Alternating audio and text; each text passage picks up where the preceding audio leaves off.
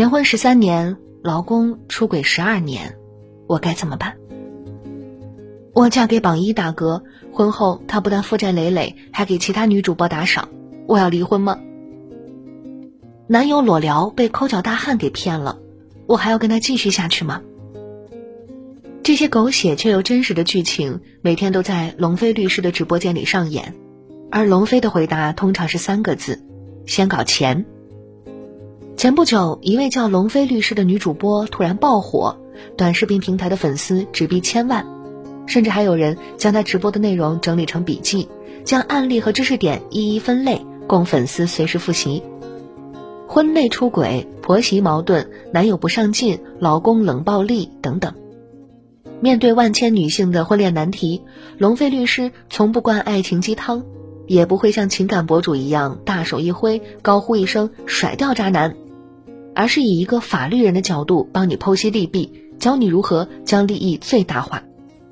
他的直播间里没有罗曼蒂克，只有现实的一地鸡毛。毕竟，婚姻的真面目从不只有他爱不爱我那么简单，更多的是感情与金钱之间的博弈。第一个故事，老公婚前隐瞒生理缺陷，我该怎么办？女主 A 跟老公是相亲认识的，恋爱一年后领了结婚证。令 A 不解的是，新婚之夜俩人没有同房，老公解释说他还没准备好。闺蜜多次劝她主动一点儿，A 照做了，没想到竟发现老公有生理缺陷。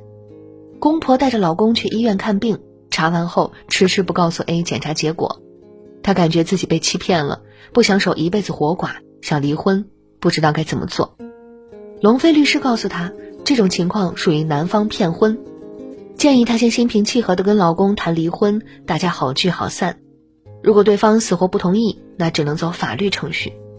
告诉她，要是闹到了法庭上，男方有生理缺陷的消息也必然会满城风雨，人尽皆知，对她的名誉以及今后找下一任都是不利的。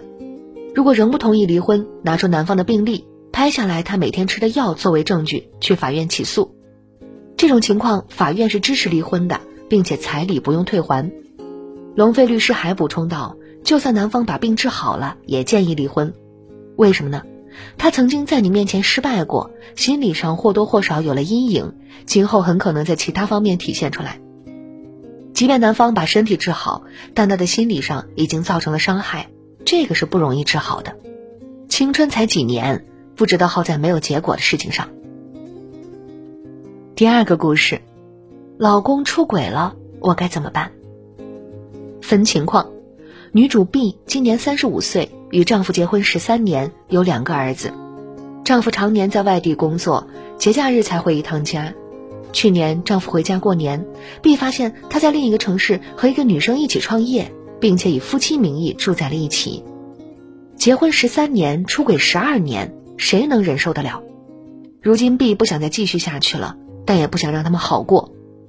听完了 B 的描述，龙飞律师随即给出建议：第一，一个男人背着老婆在外面养了十二年的情人，显然他不爱你，男女情爱这件事已经不重要了，重要的就是财产。第二，想告他们重婚罪不大可能，判定重婚罪需要他们的结婚证、婚礼现场的视频照片，或者是他们二人孩子的信息，取证比较困难。第三，最好的方法就是掌握一些对方出轨的证据，拿住他的把柄后，让对方和自己签一个夫妻财产约定书，写清楚房子、车子、存款如何分配，再签字盖章，写上日期，白纸黑字就是最强有力的保障。事实上，婚外情的成本是非常低的，在法律上也没有太大的惩罚。许多人还不知道。出轨离婚，夫妻财产依旧对半分。电视剧里出轨的一方净身出户都是假的，现实中过错方在分割财产和争夺孩子抚养权上从不存在劣势。所以，一旦发现对方有猫腻，先别急着一哭二闹三上吊，冷静下来找机会收集出轨证据。当然了，收集证据也是有技巧的，截图、拍照都存在后期 PS 的嫌疑。最好的方法是录像，举着自己手机去录另一半的手机，除了聊天记录、转账记录外，还要拍到微信号、朋友圈等界面，以确认是本人微信。如果有语音条，就点开播放，把声音都录进去。拿着这些证据找对方签订夫妻财产约定书，给自己和孩子多争取点利益。第三个故事，该离还是不该离？一位结婚十三年的全职妈妈，小三找上门逼宫后，她仍在纠结自己要不要离婚。如果按照国产剧大女主的设定，多半是女性甩掉渣男涅槃重生的戏码。但龙飞律师斩钉截铁地说：“这个婚你离不起。”这位妈妈自十八岁起结婚生子，十年没有工作，既没有赚钱能力，也没有经历过社会毒打，全靠老公养才能活下去。且全职妈妈没有经济收入，在争夺孩子抚养权上也会居于下风。当你的能力还不足以独自承担孩子所有费用的时候，你靠人家给钱，你就得拍马屁，除非你自己能够完全覆盖孩子的所有需求，你不需要靠任何人，这时候你才能硬气。你现在就是一门心思多搞钱，龙飞律师建议。那什么情况下建议离婚呢？有女粉丝求助，刚结婚半年，老公就沉迷于看直播，给主播打赏了累计超七十万，我该怎么办？龙飞果断回答：没小孩就赶紧撤吧。当你无法理解一个男人，也无法改变的时候，那就远离他。粉丝说，丈夫承诺写保证书，龙飞律师告诉他，不要写保证书，应该写夫妻财产约定书。要先把财产攥在自己手里，为自己打算，为孩子打算，能保住一点是一点。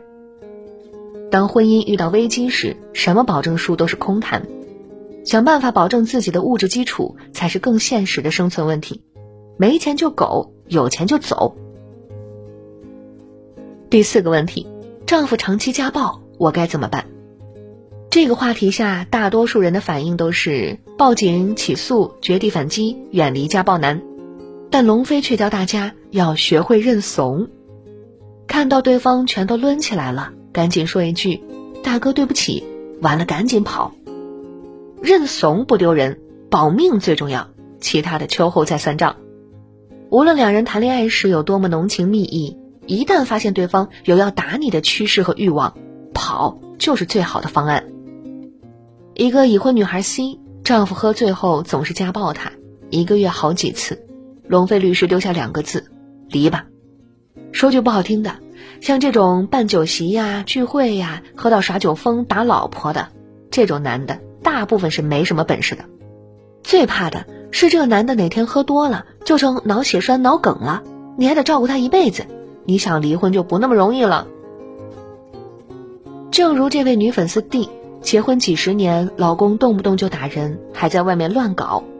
为了孩子，弟忍让多年没有离婚，最后好不容易等到孩子大了，刚准备去民政局办离婚，结果老公突发脑梗躺在了医院里。这个时候，她还是他的合法妻子，有责任和义务去照顾他。丈夫已经病倒了，这个时候再起诉离婚，法院也不会答应。还是那句老话，家暴只有零次和无数次。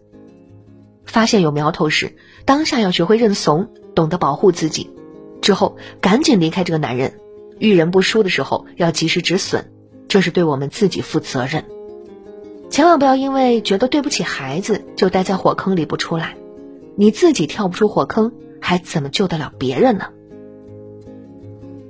婚姻的真实面目，这些故事还不能说得明白。所以，姑娘们，跟一个人结婚，千万要慎重。最好在婚前做这三件事：第一，要看他的原生家庭；第二，看他的征信报告；第三，带他去体检。结婚后，在不明确婚姻质量时，不要轻易怀孕。涉及到财产问题，尽量签署夫妻财产约定书，做好公证。要知道，婚姻法保护的是财产，而非感情。无论婚前婚后，都不要做恋爱脑。他对我其实挺好的，我舍不得。他说他没想骗我。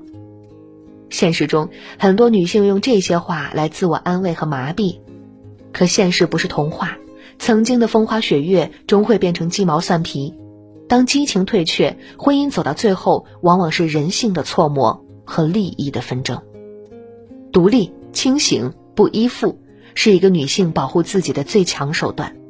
只有好好抓紧手里的底牌，才能让自己和自己爱的人不受伤害。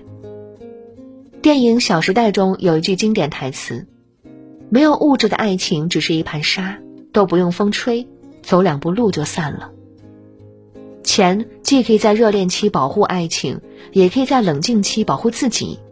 实际上，婚姻的真相不是眼里容不得沙子，而是能否让自己过得更好一点。今天比昨天过得更好，明天比今天过得更好，人生这场持久战，你就打赢了。